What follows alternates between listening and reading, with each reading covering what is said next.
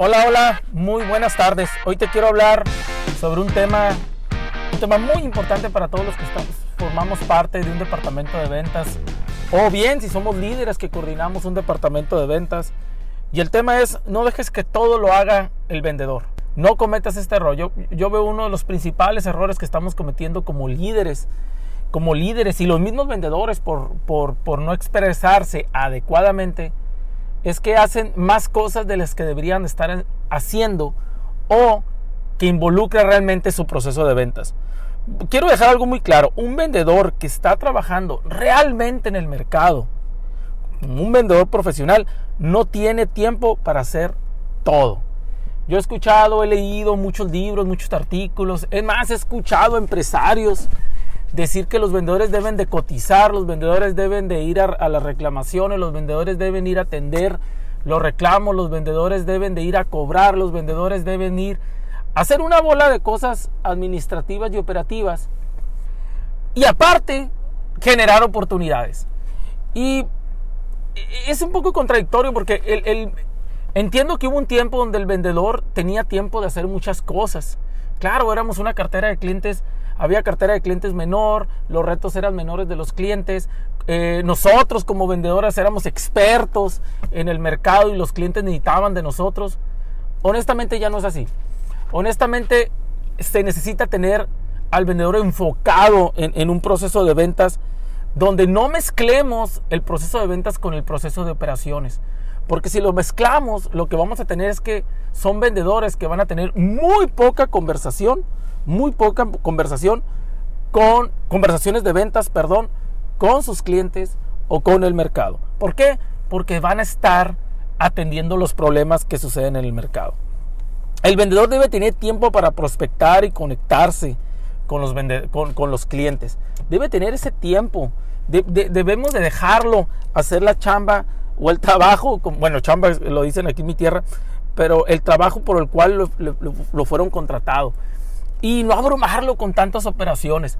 Yo veo a veces en empresas que el área de marketing, el área de crédito y cobranza, el área abruman al vendedor con tantas cosas. Y, también por otro lado está su gerente de ventas donde lo abruma por desarrollar oportunidades. Y la verdad, estamos jaloneando al equipo comercial y no está teniendo las conversaciones que son necesarias. Yo creo que el staff en la mayoría de las industrias, probablemente no sé qué tan no sé qué tan generalizado sea este comentario que les voy a hacer, pero yo creo que muchas industrias, el área de staff, llámese mercadotecnia, crédito y cobranza, eh, servicio al cliente y otras áreas, eh, eh, logística, etcétera, deben de estar más activas en la operación dentro del mercado para liberar un poquito al área comercial a hacer su trabajo de prospectar. De lo contrario, vamos a tener vendedores inexpertos, vendedores que no conocen el mercado. ¿Por qué? Porque están atendiendo la operación. Tenemos que tener muy claro, hay negocios y hay clientes que ya pueden ser atendidos simplemente por el área administrativa de la empresa. Y no necesitamos tanto tener al vendedor ahí. ¿Por qué? Porque ya es un, un cliente que ya conoce la estructura. No estoy diciendo que el vendedor se aleje de esas cuentas.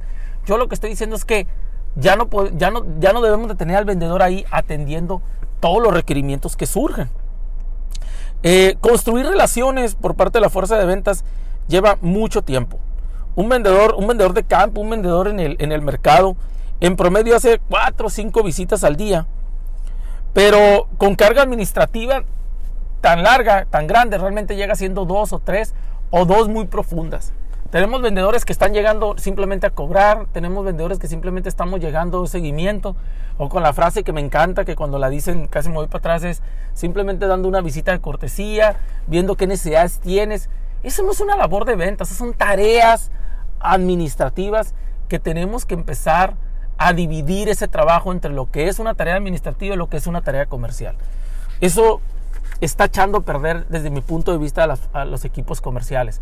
¿Por qué? Porque tenemos equipos comerciales cada vez más administrativos y con menos conversaciones de ventas. Esto realmente no puede estar pasando, no debería estar pasando. El vendedor debe de apalancarse, los equipos comerciales deben de apalancarse con el equipo, con el equipo que lo apoya. Ya dije los departamentos, mercadotecnia, logística, etcétera, etcétera, etcétera. Y tienen que haber reglas claras de la división del trabajo del vendedor con esos equipos. Los vendedores no deben, no deben de hacer todo y tú como empresa o como líder comercial o como líder de esa empresa no debes dejarle todo al vendedor. Estás cometiendo un error brutal, un pecado comercial. ¿Por qué? Porque los vendedores tienen que generar conversaciones de ventas y no ser un ente simplemente de servicio donde resolvamos los problemas cotidianos. Debemos de exigir, debemos de, exigir eh, tener este apoyo en los departamentos de ventas, y pero dejar muy claro cuáles son esos apoyos, porque lo contrario el vendedor asume todo. Pues. De por sí los perfiles de nosotros, de los vendedores, es servir, querer servir a la gente, querer resolver los problemas. Pero yo creo que se ha malinterpretado este tema. Nosotros resolvemos problemas siempre y cuando ayuden a nuestro cliente para generar un mejor una mejor venta, una mejor relación de trabajo. Pero aquellos problemas rutinarios que son no necesariamente del área comercial, sino otras áreas, deben ser canalizados directamente a esas áreas. Ahora bien, existe mucho el pretexto, lo he escuchado mucho a las empresas, que dicen, no, es que el vendedor tiene la responsabilidad de atender todo lo que tenga que ver con ese cliente. Pues yo creo que está mal ese, aspecto, porque a veces el cliente canaliza el problema con el vendedor y este vendedor va a diferentes áreas a que lo resuelvan. Entonces tenemos un vendedor como de secretaria, ¿no? Yendo a logística, yendo a customer service, yendo a mercadotecnia, etcétera, etcétera, etcétera. Dale ese canal al cliente a que vaya directamente a resolverlo con la persona que lo va a resolver.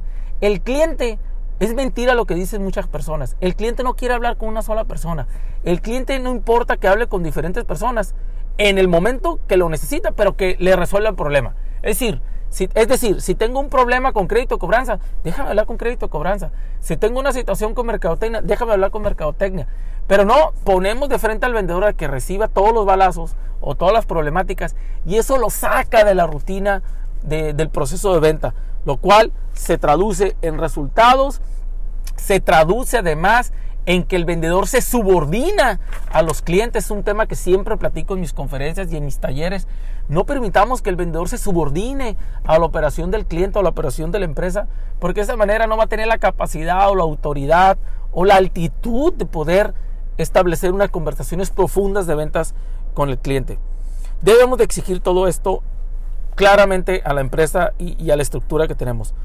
Venta no puede, ventas, muchachos, no pueden con todo y tú como líder o tú como vendedor deben entender que dejarnos todo a ventas es un error y no debemos de permitirlo. Hay un sistema de trabajo en las empresas que tenemos que aprovechar. Yo he estado en empresas, yo he estado en unas estructuras eh, en donde yo veo que hay, hay departamentos que están muy tranquilos y hay departamentos de ventas que están muy acelerados, pero acelerados no vendiendo, sino acelerados resolviendo problemas que yo considero que son de otras áreas. El, es importante, es importante no perder el foco en estos temas porque, porque de lo contrario vamos a tener a fuerzas de ventas operativas y cuando nos caigan los temas importantes, una competencia difícil, pues los vendedores no se dan cuenta en el mercado. ¿Por qué? Porque están resolviendo otros problemas.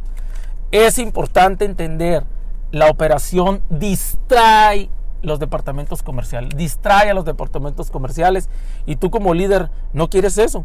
Tú como líder realmente lo que buscas es apoyar al vendedor para que tenga más conversaciones de ventas, estén más en el proceso de ventas, hagan más demostraciones y de esa manera puedan tener una mejor actitud y desarrollen el mercado. Bueno, espero que este mensaje te haya ayudado mucho. Empieza a revisar tus procesos y vamos viendo si le estamos cargando mucho la mano a los vendedores o simplemente, eh, o simplemente podemos hacer unos ajustes para liberar esa carga y poder que el sistema o el staff de la empresa apoya más al vendedor y el vendedor genere más resultados.